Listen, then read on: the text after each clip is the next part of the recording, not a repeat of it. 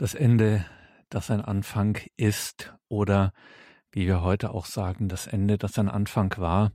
Diese Reihe mit der Trierer Alttestamentlerin Professor Renate Brandscheid klingt heute aus beziehungsweise schließt heute. Herzlich willkommen und Grüß Gott dazu, sagt Gregor Dornis. Schön, dass Sie auch heute wieder mit dabei sind bei dieser Reihe zur Fasten- und Osterzeit mit dem Blick auf die Ostererzählungen, wie sie vom Evangelisten Markus überliefert werden. Das Ende, das ein Anfang war, Professor Renate Brandscheid. Das Ende, das ein Anfang war. Die Lebensbotschaft des Gottessohnes als Fundament unserer Zukunftshoffnung. Liebe Hörer und Hörerinnen von Radio Horeb. Wir sind am Ende unserer Vortragsreihe über die Leidensgeschichte Jesu im Rahmen der Markinischen Passionswoche angelangt und wollen heute die neu gewonnenen Einsichten über Leben und Tod in größere Zusammenhänge hineinstellen. Das geschieht einerseits vor dem Hintergrund der Tatsache, dass in unserer weithin säkularen Gesellschaft das Gefälle vom Glauben zum Unglauben groß und für viele Menschen die christliche Erlösungsbotschaft nur bedingt relevant ist. Sie klammern sich lieber an die Güter und Werte einer rein diesseitigen Welt, und beziehen hieraus ihre Sicherheit, die aber trügerisch ist, weil der Tod das definitive Ende dieser Lebensinhalte markiert. Andererseits sind aber auch die Widerfahrnisse als Hintergrund der Reflexion zu berücksichtigen, die den Menschen gegenwärtig an Grenzen führen, die er für beherrschbar hielt. Die pandemische Lage des Coronavirus die nun schon mehrere Jahre andauert, sowie der Ausbruch des Krieges in der Ukraine, der die Frage nach der Bewältigung von Bosheit und Tod auf eine ganz neue Weise in das Bewusstsein rückt. Hier denkt der Glaube weiter und kann all denen, die ungeachtet der Verdrängung und falschen Sicherheit angesichts des Todes dennoch voller Unruhe sind, das Geheimnis Gottes in Jesus als das Fundament menschlicher Zukunftshoffnung vor Augen stellen und ihnen als frohe Botschaft verkünden, dass Gott keinen vom Heil ausschließt. Schließlich bedarf doch jeder Mensch der Erlösung. Werfen wir also zu Beginn einen Blick auf die Fragen, die der Tod an den Menschen stellt, und betrachten den unterschiedlichen Umgang mit ihm. Ihnen allen dürfte die lateinische Inschrift bekannt sein, die man gelegentlich auf Uhren, aber auch auf Grabdenkmälern findet. Sie lautet Mors certa hora incerta. Der Tod ist gewiss, seine Stunde ungewiss. In der Tat ist der Tod einer der wenigen Grundgewissheiten im menschlichen Daseinsvollzug. Er gehört zum Leben, wir alle werden sterben. Welche Position der einzelne Mensch angesichts dieser unwiderruflichen Endlichkeit einnimmt, hängt dabei maßgeblich von seinem Selbstverständnis ab. Der gläubige Mensch, der sein Leben als von Gott verfügt betrachtet, ist aufgrund der Auferstehung Jesu in der Lage, eine Hoffnung wider den Tod aufzubauen. Der säkulare Mensch hingegen der statt Gott die Selbstbestimmung absolut setzt, sieht den Tod als eine unumstößliche biologische Tatsache an, angesichts derer es keinen Grund für größere emotionale Regungen gibt. Ich lebe jetzt, mein Tod ist zu erwarten, danach vergehe ich so schnell wie Gras. Von mir bleibt nur, was andere verwenden, zu ihrem Nutzen und zu ihrem Spaß. So lautet die erste Strophe des 1973 in der ehemaligen DDR geschriebenen Gedichts Kein Gott von Heinz Karlau, das Einblick in die Denkweise eines atheistisch geprägten Menschen gibt. Nüchtern wird hier der Horizont menschlichen Lebens abgesteckt. Mein Tod ist zu erwarten, danach vergehe ich so schnell wie Gras. Dieser Vergleich erinnert nicht grundlos an den alttestamentlichen Psalm 90, Vers 5. Du raffst die Menschenkinder dahin, sie werden wie Schlafende. Sie gleichen dem Gras, das am Morgen wächst. Am Morgen blüht es auf und wächst empor. Am Abend wird es welk und verdocht. Doch während im Psalm die Schrecken des Todes nicht durch eine Degradierung Gottes und durch eine Verachtung des Todes bewältigt werden, sondern durch die Glaubenseinsicht, dass selbst das Zorngericht Gottes seine Bereitschaft als Erlöser zu handeln nicht aufhebt, ist der Mensch hier an das Naturgesetz von Werden und Vergehen gekettet. Und wenn er stirbt, bleiben von ihm nur ein paar Dinge übrig, die anderen für eine Weile dienlich sind. Die nachfolgenden Strophen des Gedichts führen das zu Beginn stehende unumwundene Bekenntnis zu einer atheistischen Weltsicht näher aus und offenbaren dabei eine durch und durch melancholische Lebenseinstellung, die keinen das Leben umgreifenden Halt kennt. So heißt es dort auszugsweise Ich habe keinen Gott, ich habe keinen Vater, der mich tröstet. Es gibt kein Wort, das unumstößlich ist. Mich stützt kein Glaube. Was daraus folgt, ist für den Verfasser eine Welt unvereinbarer Gegensätze. Ich fürchte Menschen, heißt es in der vierten Strophe, was seinen Grund wohl darin hat, dass sich in ihnen Abgründe des Bösen auftun können, wie wir es gegenwärtig ja im Ukraine-Krieg erleben. Zugleich sagt der Verfasser aber auch, ich liebe Menschen mehr als Tiere. Sie suchen unaufhörlich einen Sinn für ihr Vorhandensein verstrickt in Irrtum. Letzteres ist in der Tat wahr, denn die stetige Suche nach Sinn, nach dem Wozu des Daseins, bleibt notgedrungen ohne Ergebnis, weil eine Welt ohne Gott weder sinnvoll noch sinnlos ist sondern schlichtweg sinnleer, von niemandem für irgendwen gemacht, da es keinen Weltschöpfer gibt, der in ihr einen Plan verfolgt. Und dennoch lautet fast trotzig das Bekenntnis des Verfassers am Ende des Gedichtes Wer will mich hindern, die Welt zu lieben, bis ich nicht mehr bin? Abhängig von einer rein diesseitigen Welt, in der er sich einzurichten sucht, ohne ein wirkliches Fundament zu finden, bleibt der so Denkende, auch wenn er sich als Herr seines Geschickes ansieht, ein Gefangener der eigenen Endlichkeit. Was ihm Trost spendet, ist allein das fragliche Überleben des eigenen Schaffens. Eine Sicht, die von der Warte des Glaubens her traurig stimmt, weil die hier zutage tretende Erhebung über den Tod weniger ein Standhalten als vielmehr eine Verdrängung dessen ist, was der Tod im Eigentlichen bedeutet und letztlich daher einen durch und durch einsamen Menschen zu erkennen gibt. Die grundsätzlichen Fragen, die der Tod an jeden Menschen stellt, nämlich was den Menschen ausmacht, woher er kommt und wohin er geht, sind hier zum Schweigen gebracht. Blicken wir dagegen auf das biblische Todesverständnis, so stellen wir fest, dass es fundamental andere Akzente setzt. Hier ist der Tod nicht einfach ein biologisches Widerfahrenes, das der Mensch hinnehmen und mit dem er sich arrangieren muss, sondern ein personales Geschehen, in das er involviert ist und das eine richtende, und eine heilvolle Botschaft für ihn bereithält. Schauen wir also auf die diesbezüglichen Aussagen der Heiligen Schrift.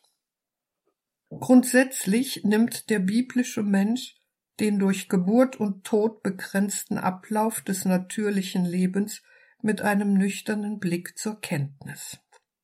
Es ist der Weg alles Irdischen, der keine Ausnahme kennt. Denn, so fragt der Psalmist im Psalm 89, Vers 49, Wer ist der Mann, der lebt und den Tod nicht schaut, der sich retten kann vor dem Zugriff der Totenwelt? Keinerlei Nimbus legt sich um den Tod, weshalb das Alte Testament sich auch nicht scheut, den Tod in all seiner Grässlichkeit zur Sprache zu bringen. Unter dir sind Maden ausgebreitet und Würmer sind deine Decke, heißt es im Spottlied auf den Untergang des hochmütigen Königs von Babel in Jesaja 14, Vers 11.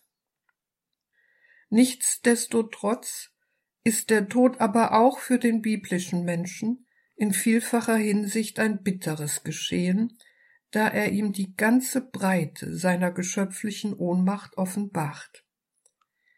Denn der Tod ist ja nicht nur auf die Erfahrung am Ende des menschlichen Lebens begrenzt, auf das buchstäblich letzte Stündlein, sondern tritt als eine Macht auf, die sich tief in das Leben hinein erstreckt und lange Schatten vorauswirft.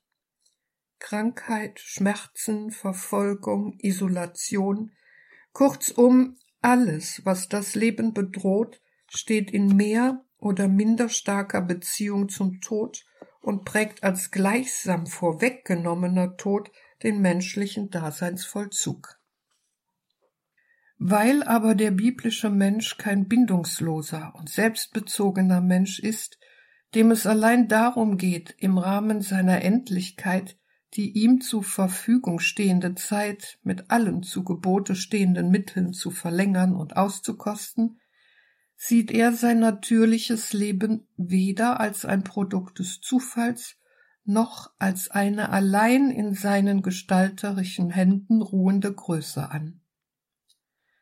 Das Leben ist für ihn vielmehr eine Gabe Gottes, der mit seinem Wort alles Bestehende ins Dasein gerufen hat und dem somit als dem Herrn und der Quelle des Lebens Ehrfurcht gebührt. Denn alles, was lebt, lebt dadurch, dass es an Gottes Lebensfülle teilhat. Dies gilt insbesondere für den Menschen, der als ein von Gott angeredeter und in seinem Glaubensvollzug zur Antwort aufgerufener eine Sonderstellung gegenüber allen Kreaturen in der Schöpfung einnimmt. Wie das Leben in Gottes Schöpfung, so ist auch der Tod des Menschen von Gott verfügt und somit ein Geschehen, das das Gemeinschaftsverhältnis mit Gott berührt.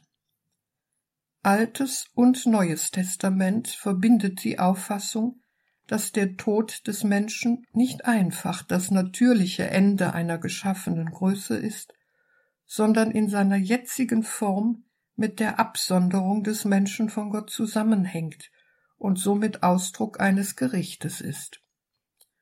Sünde und Tod rücken hier so eng zueinander, dass Paulus im Römerbrief Kapitel 6 Vers 23 sagen kann, der Lohn der Sünde ist der Tod. Dieses Wort greift auf die Urgeschichte im alttestamentlichen Buch Genesis Kapitel 1 bis 11 zurück, die als eine Art Wesensgeschichte die von Gott verfügten Ordnungen für den Menschen und seine Welt zur Darstellung bringt, aber auch die Schäden, die infolge der Selbstauslieferung des Menschen an die ihm vorgelagerte Macht des Bösen eingetreten sind und die die Strukturen der Schöpfung nachhaltig prägen. Nach Genesis 3, Vers 1 bis 7 besteht nämlich das Sündenfallgeschehen, zu dem jeder Mensch zu seiner Zeit individuell beiträgt, darin, dass er der Macht des Bösen in der Schöpfung Raum gegeben und sich ihre Gottwidrigkeit zu eigen gemacht hat. Jedoch scheitert der Mensch, der dem Zuruf des Bösen ihr werdet sein, wie Gott gefolgt ist und nun selbst Gott und das Maß aller Dinge sein will, an dieser seiner Hybris und wird im Strafurteil Gottes nach Genesis 3, Vers 19 der Nichtigkeit seiner kreatürlichen Existenz preisgegeben. Staub bist du, und zu Staub kehrst du zurück. Dem, der grenzenlos sein wollte, wird somit im Tod eine für ihn nicht zu überwindende Grenze vorgehalten, die ihm signalisiert, dass er nur Mensch und als ein solcher vergänglich ist. Von daher darf der menschliche Tod nicht auf ein biologisches Phänomen reduziert werden, sondern ist theologisch von der Geschichte des sich gegen Gott auflehnenden Menschen her zu verstehen. Nicht die Tatsache, dass wir sterben, sondern dass wir auf diese angstbefrachtete Weise sterben, alles verlassen und preisgeben müssen, ist das große Dilemma und theologisch gesprochen ein Stück Gericht Gottes. Wenn diese Gedanken so manch einem bedrückend und vielleicht sogar befremdlich erscheinen, kann er ihr Gewicht vielleicht daran ermessen, dass sich kein Mensch so in die Hände Gottes zurückgeben kann, wie er sich aus ihnen empfangen hat. Denn die eigene Lebensgeschichte ist immer auch von Versagen, von Schuld und von falschen Weichenstellungen geprägt, die nicht mehr rückgängig gemacht werden können. Und weil wir ahnen, dass die Art und Weise, wie wir den Tod erfahren, nicht zu der Lebensgestalt gehört, die Gott dem Menschen ursprünglich zugedacht hat, tut das Sterben weh und ist da es auf einen Bruch in der Gemeinschaft mit Gott hinweist und uns wie das absolute Ende vorkommt, mit Schrecken aufgeladen. Auch als Glaubende haben wir keine Sicherheit, dass uns diesbezügliche Ängste am Ende unseres Lebens erspart bleiben. Dass aber mit dem Tod als dem Wächter über die Schuld des Menschen dennoch nicht alles aus ist, hängt mit der hervorgehobenen Stellung des Menschen vor Gott zusammen, der ihn als seinen Stellvertreter im Bereich der Schöpfung geadelt und in eine Geschichte der Führung aufgenommen hat, die er trotz der Ablehnung des Menschen nicht aufgibt. Allein diese besondere Relation des Menschen zu Gott, der treu bleibt, wo der Mensch untreu wird, ordnet seine irdische Existenz einem Leben zu, das über die rein physische Existenz hinauszugehen vermag. Sie macht deutlich, dass das menschliche Leben eine Innenseite hat, die an die Lebensfülle bei Gott rührt. Das Neue Testament verwendet für Leben in diesem Sinn ein besonderes Wort, nämlich das griechische Wort Zoä, um die Privilegien des menschlichen Lebens in der rechten Bindung an Gott und Christus zu kennzeichnen. Ein Leben, das die rein physische Existenz des Menschen, den Bios, umschließt und diesen dazu befähigt, Frucht zu bringen. Also hat Gott, der als Herr über Leben und Tod nach den Worten des Propheten Ezechiel in Kapitel 18, Vers 33 den Tod des Sünders nicht will, seine Tod überwindende Lebensmacht in Jesus Christus manifestiert und dies zugunsten der ganzen Menschheit. Nun leben wir als gläubige Menschen im Namen der Verheißung. Wie in Adam alle sterben, so werden in Christus alle lebendig gemacht werden, sagt uns Paulus im ersten Korintherbrief Kapitel 15, Vers 22. Damit ist der Tod keine unübersteigbare Grenze mehr. Vielmehr ist durch Christus dem Gesetz der Vergänglichkeit die Macht genommen, weil dieser am Kreuz für den Sünder eingetreten ist. In welchem Sinn aber ist Christus Stellvertreter zu unserem Heil und hat uns eine Zukunft geschenkt? Was bedeutet in diesem Zusammenhang die Rede von der stellvertretenden Söhne, die Christus am Kreuz geleistet hat und die unseren Tod verwandelt hat? Alle Auferstehungsberichte des Neuen Testamentes verbindet die Überzeugung, dass Christus von den Toten in ein Leben hinein auferweckt wurde, das keinen Tod mehr kennt und das ein unverbrüchliches Leben für und mit Gott ist. Wir wissen, dass Christus von den Toten auferweckt nicht mehr stirbt. Der Tod hat keine Macht mehr über ihn, sagt Paulus im Römerbrief Kapitel 6 Vers 9.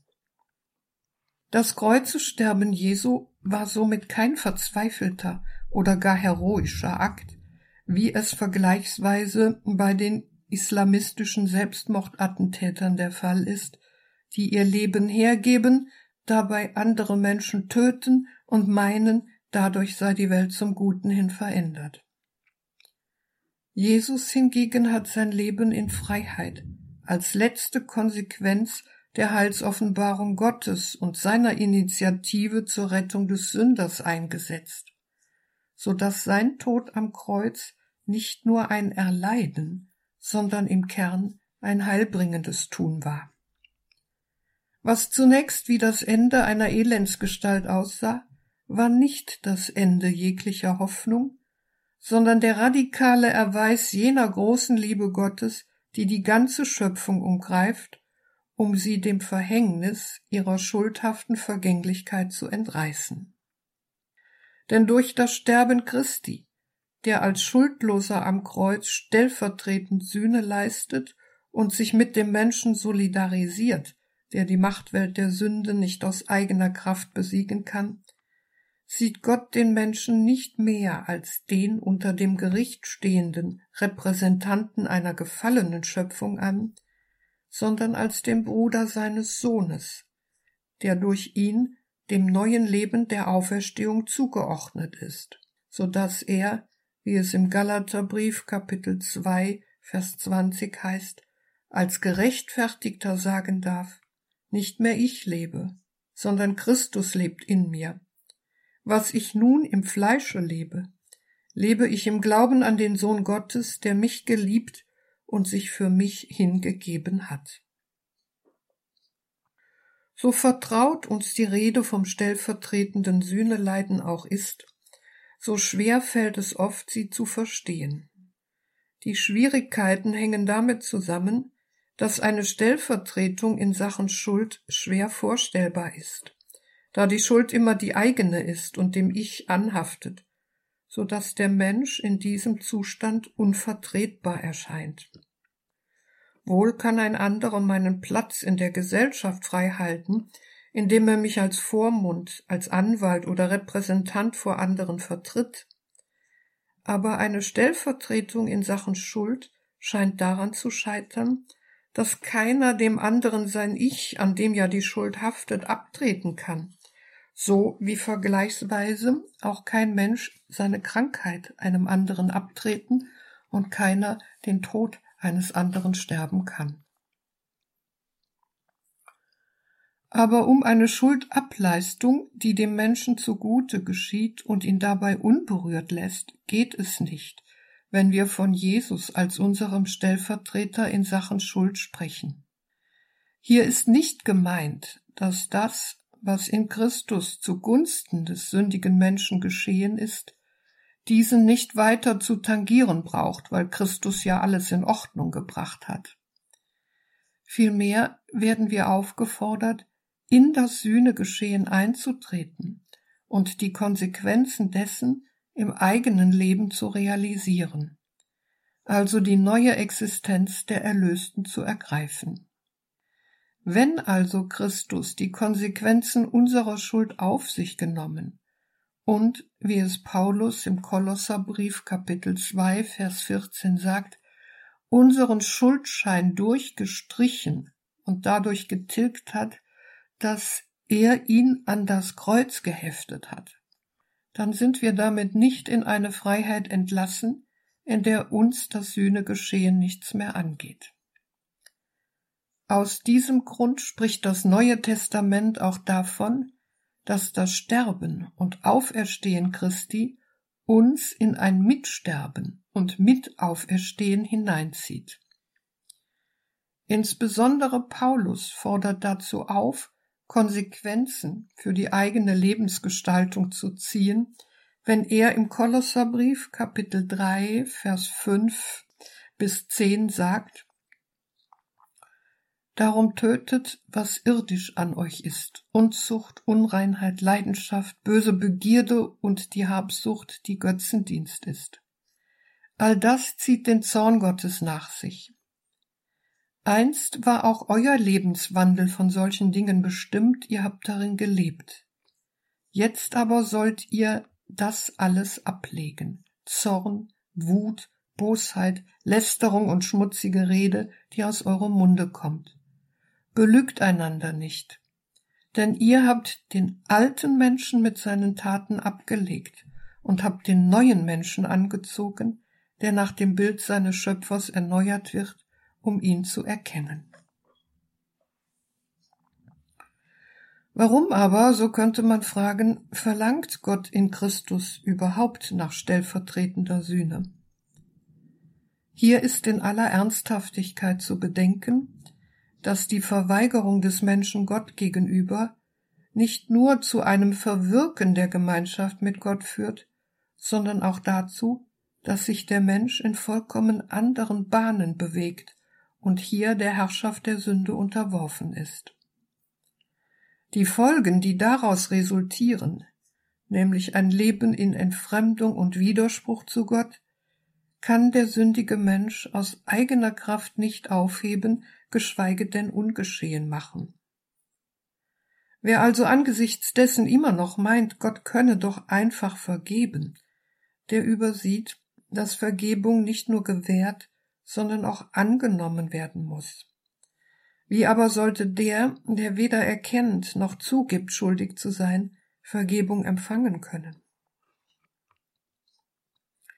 Weiterhin ist zu bedenken, dass Gott den Menschen zu personaler Gemeinschaft berufen und so geschaffen hat, dass sein Leben nur im Dialog mit seinem Schöpfer gelingen kann.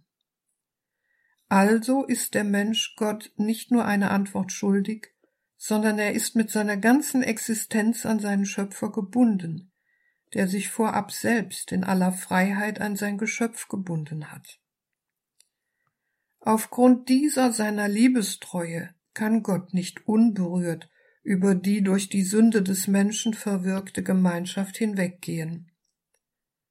Denn Gott, der nicht die Idee der Liebe ist, die durch die Sünde des Menschen nicht wesentlich gestört würde, liebt nicht erst, seit es die Welt gibt, sondern er ist, so der erste Johannesbrief in Kapitel 4, Vers 8, Vers 16, von Ewigkeit her und in sich selbst Liebe. Wenn aber dem so ist, dann stellt in Gottes Augen die Sünde eine Realität dar, die in ihren Folgen aufgearbeitet werden muss, da Gott als Liebender nicht will, dass sich die Menschheit und der einzelne Mensch in der Entfremdung von ihm selbst zerstören.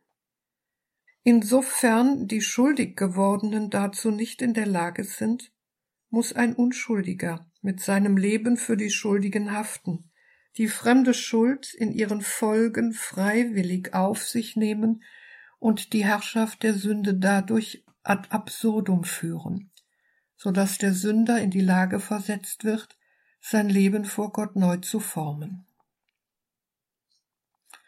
Begreiflich ist dieser Sachverhalt der stellvertretenden Sühne, die den Menschen zu einer Hinkehr auf Jesus herausfordert, somit nur auf dem Hintergrund eines bestimmten Gottesbildes, und er schließt sich darum auch nicht durch bloßes Nachdenken, sondern durch den Glauben an das göttliche Handeln in Jesus Christus.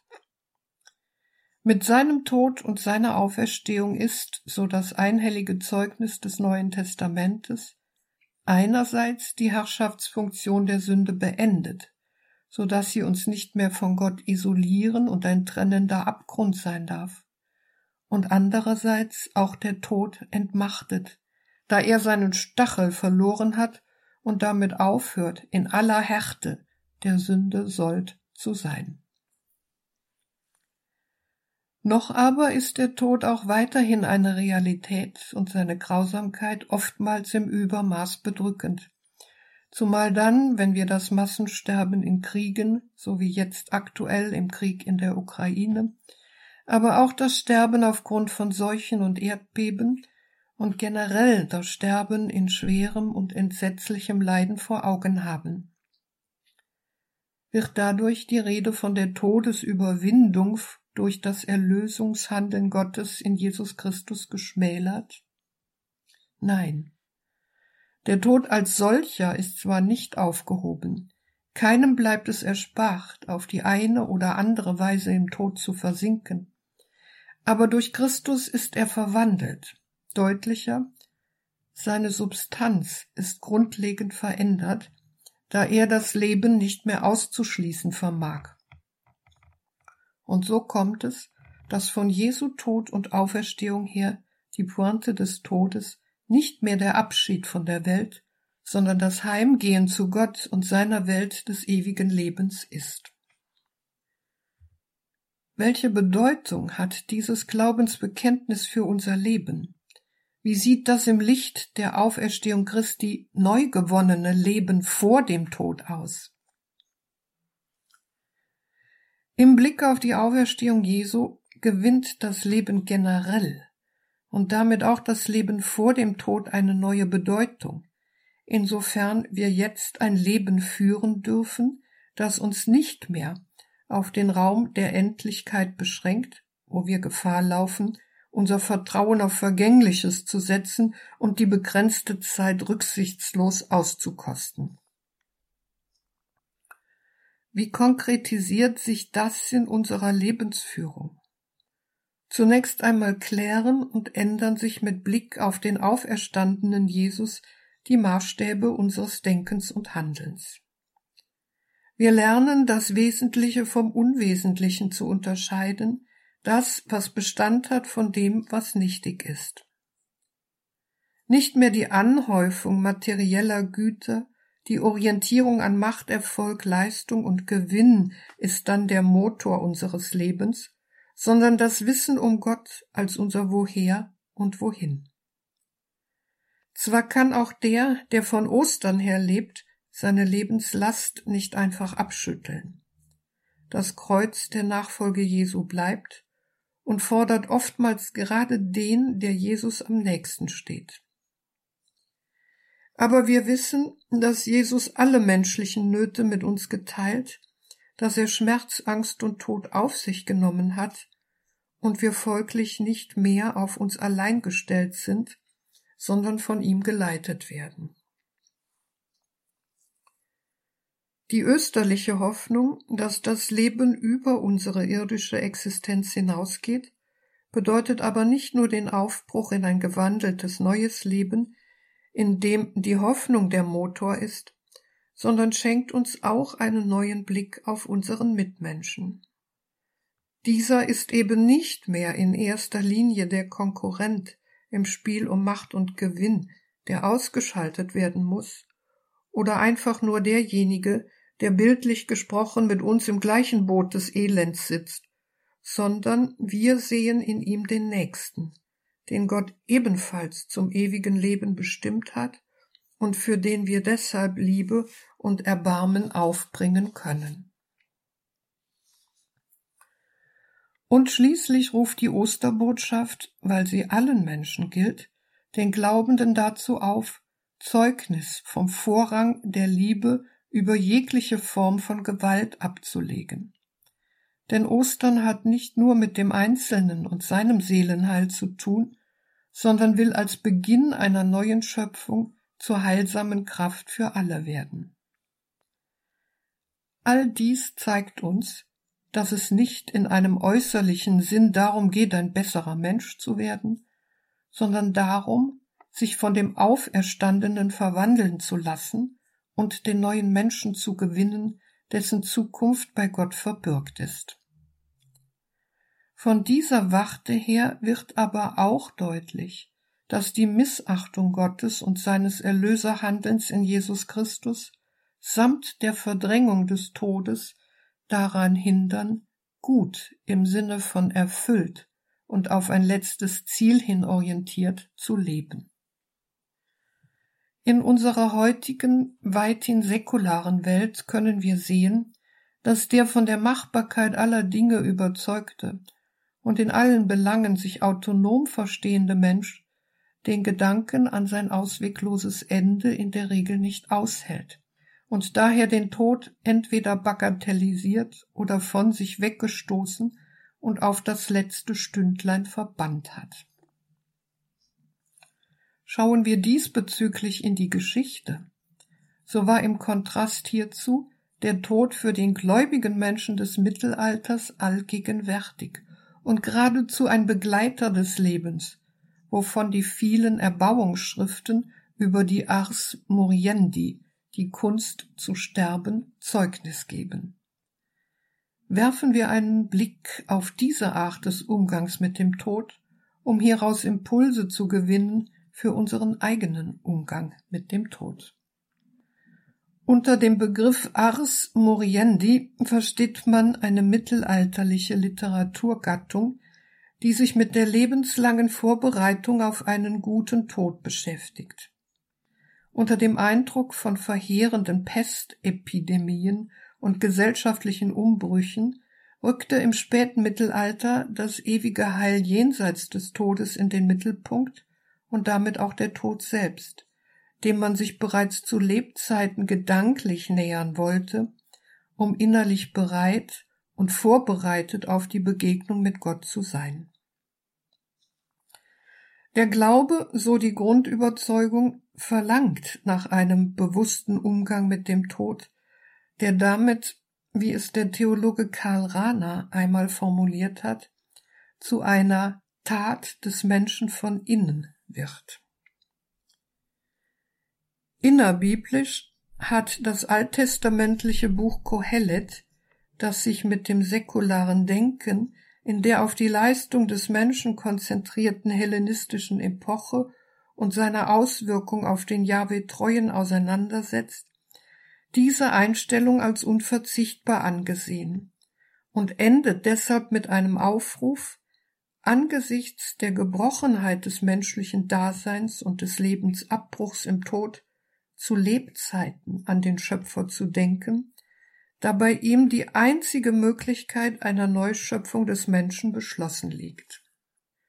In Kapitel 12, Vers 1 bis 7 heißt es in kräftigen Bildern, Denke vielmehr an deinen Schöpfer in den Tagen deiner Jugend, ehe die Tage des Unheils herannahen und Jahre dich einholen, von denen du sagst, an ihnen habe ich kein Gefallen.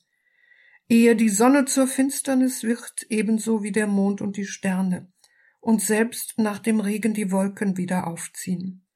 Auch hat man Grund, sich zu fürchten vor Hohem und vor Schrecken auf dem Weg.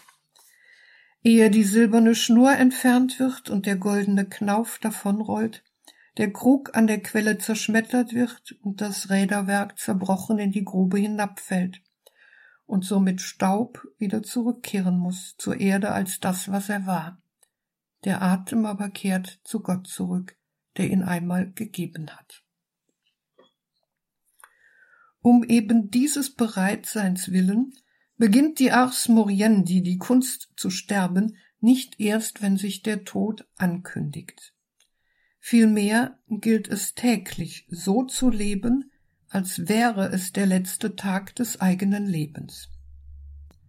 Grundlegend für die Einübung einer Ars Moriendi ist dabei die Haltung der Demut, in der sich der Mensch seine Endlichkeit und die damit verbundene Botschaft von Genesis 3, Vers 19 Staub bist du, zu Staub kehrst du zurück, aneignet, so dass ihm bewusst wird, dass die Sünde das ist, was ihn um das Leben vor dem Tod betrügt.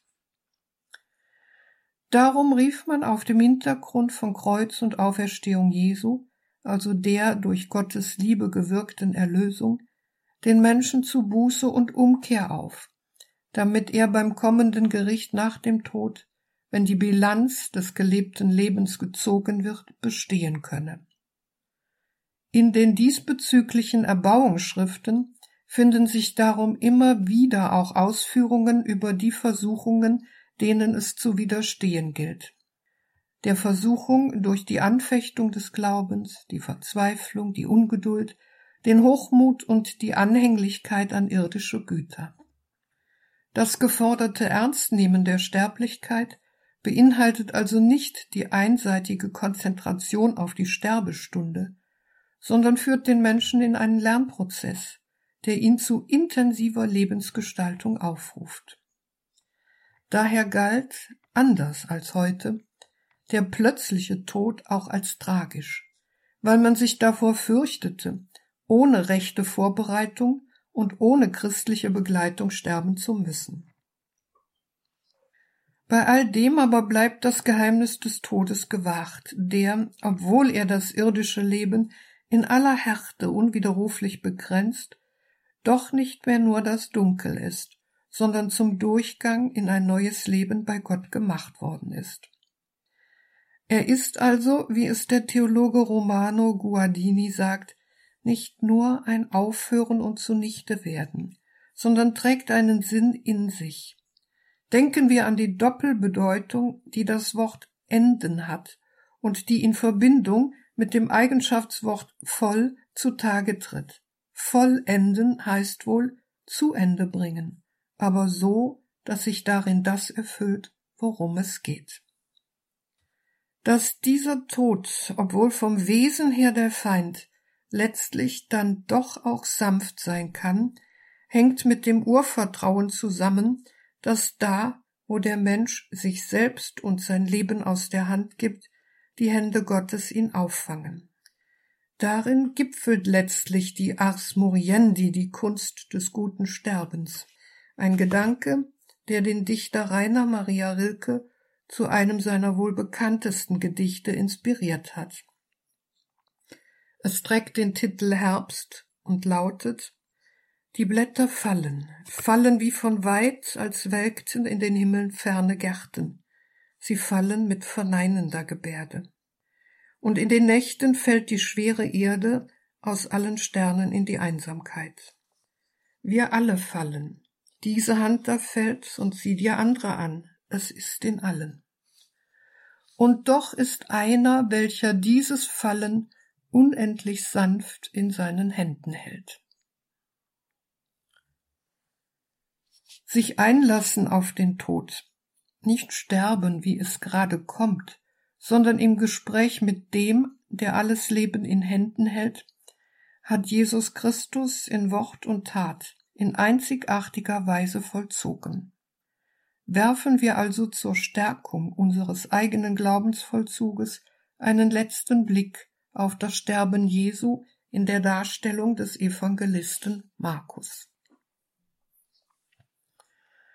Der Evangelist Markus, so viel ist deutlich geworden, schildert uns den Lebenslauf Jesu nicht im Sinn einer modernen Biografie, sondern will in seinem Evangelium Jesu Christi anhand charakteristischer Begebenheiten die zeichenhafte Dimension und Bestimmung Jesu aufweisen. Dabei wird deutlich, dass Jesus von der Taufe durch Johannes bis zu seinem Tod seine Sendung im Einklang mit Gott den er Vater nennt, vollzieht und sich als Sohn vorbehaltlos in den Dienst des göttlichen Heilsplanes zur Erlösung des Menschen stellt. Zentraler Inhalt seiner Botschaft ist darum das nahe gekommene Reich Gottes, das Jesus in wunderbaren Heilungen und Exorzismen aufscheinen lässt. Jesu Weg der Solidarität mit Gott und den Menschen erreicht seinen Höhe wie Tiefpunkt am Kreuz. Drei Todesvoraussagungen gliedern darum den Mittelteil des Markus-Evangeliums. Dabei zählt diejenige im Markus-Evangelium Kapitel 10, Vers 32 bis 34 die einzelnen Stationen der kommenden Passion auf. Verrat und Gefangennahme, Verurteilung zum Tod durch den Hohen Rat, Verspottung, Geißelung und Tod und signalisiert dem Leser, dass Jesus diesen Leidensweg in Freiheit und bewusst auf sich genommen hat, wie es im Gethsemane-Gebet Jesu nach Markus 14, Vers 36 heißt. Aber, Vater, alles ist dir möglich. Nimm diesen Kelch von mir, aber nicht was ich will, sondern was du willst. Dass Jesus auch die menschliche Erfahrung der Verborgenheit Gottes im Leid auf sich nahm, zeigt sein letztes Wort am Kreuz. Mein Gott, mein Gott, wozu hast du mich verlassen? Hierbei handelt es sich, wie wir bereits besprochen haben, nicht um ein in dieser Situation frei formuliertes Gebet, sondern um ein Zitat aus Psalm 22, der mit eben dieser Klage eines leidenden Gerechten beginnt. Im Munde Jesu ist der Ausruf nicht Ausdruck einer Kapitulation, denn schließlich bekennt er dem Vater seine Anfechtung, also dem, der auch in der Abgründigkeit seines Leidens immer noch sein Gott ist. Auch jetzt lebt er somit von dem Zwiegespräch mit Gott, das er nie hat abreißen lassen. Und indem er den Vater nach dem Wozu seiner Verlassenheit befragt, ist er nicht mehr verlassen. Wer also den Umgang mit Sterben und Tod einüben will, der stelle sich unter das Kreuz Christi, im Wissen darum, dass Gott ihn in seinem Sohn angenommen hat und alle Last mitträgt. Dadurch wird die physische Seite des Todesleidens zwar nicht aufgehoben und objektiv auch nicht erleichtert, wohl aber, und das ist das Entscheidende, kann es als von Gott umschlossen erkannt werden und zu der Gewissheit führen, dass Gott nicht vor dem Tod, sondern durch ihn hindurch rettet und wir folglich keine Sklaven der Todesangst mehr sind.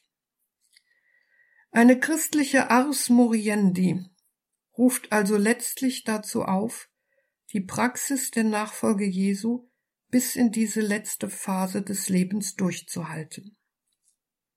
Gemeint ist damit, dass das Sterben zur innersten Tat des Betroffenen wird und nicht nur, ohne deren Erfolge schmälern oder geringschätzen zu wollen, zu einer Angelegenheit der Ärzte und ihrer medizinischen Künste.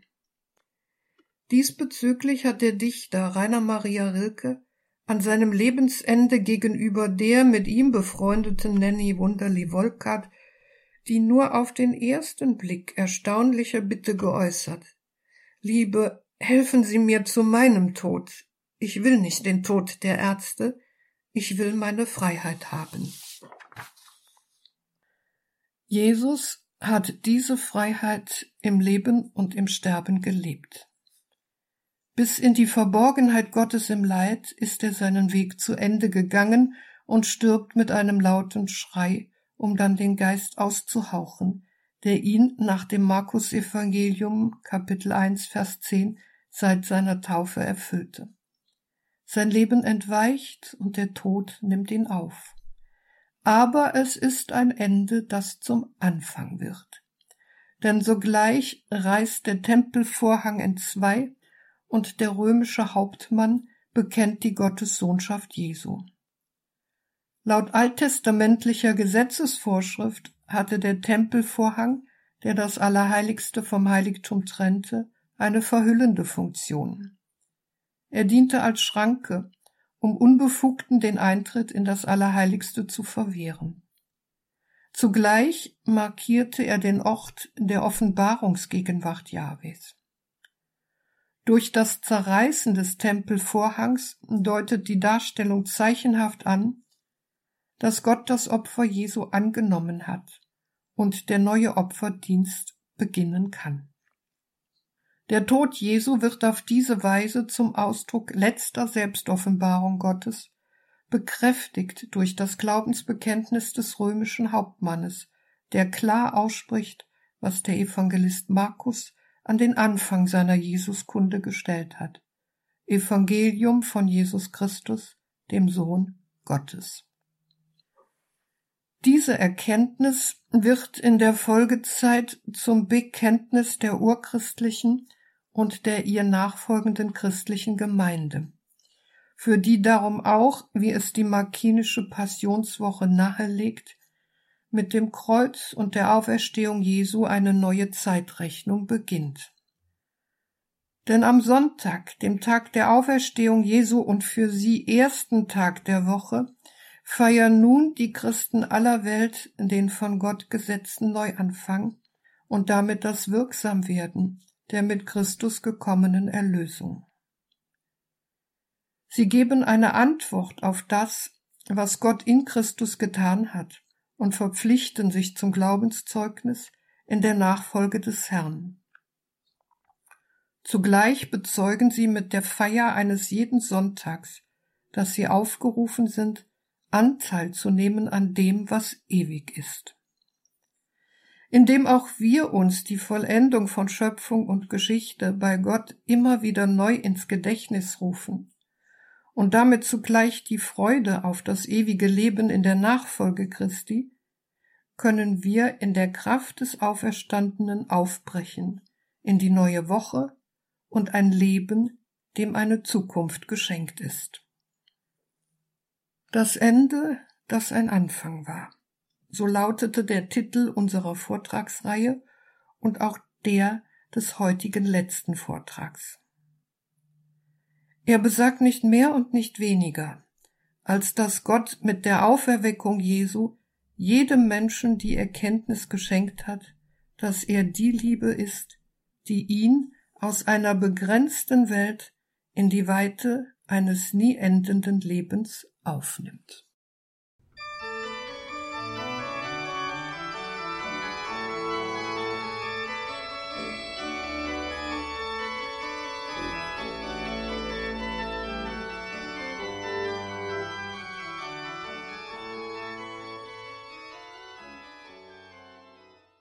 Erstanden ist der heilige Christ, Bachwerkeverzeichnis 628, Helmut Rilling an der Orgel. Zum Ausklang dieser Sendung klingt zugleich auch eine Reihe aus, nämlich die Reihe Das Ende, das ein Anfang war, mit der Trierer Alttestamentlerin Professor Renate Brandscheid. Liebe Hörerinnen und Hörer, diese Reihe können Sie natürlich in unserer Mediathek ganz einfach nachhören. Sie können sie auch als CD bestellen. Und wenn Sie in die Details zu dieser Sendung schauen, auf horeb.org im Tagesprogramm finden Sie auch weiterführende Links horeb.org. Danke Ihnen allen fürs Dabeisein, liebe Hörerinnen und Hörer, für Ihre Verbundenheit mit Radio Horeb und Radio Maria, dass Sie für uns beten, dass Sie für uns spenden, dass Sie damit diese Radiofamilie, wie wir nicht ohne Grund sagen, geistlich und materiell am Leben erhalten. Ein herzliches Vergelt's Gott allen dafür. Hier folgt jetzt um 21.30 Uhr die Reihe Nachgehört. Alles Gute und Gottes reichen Segen wünscht ihr, Gregor Dornis.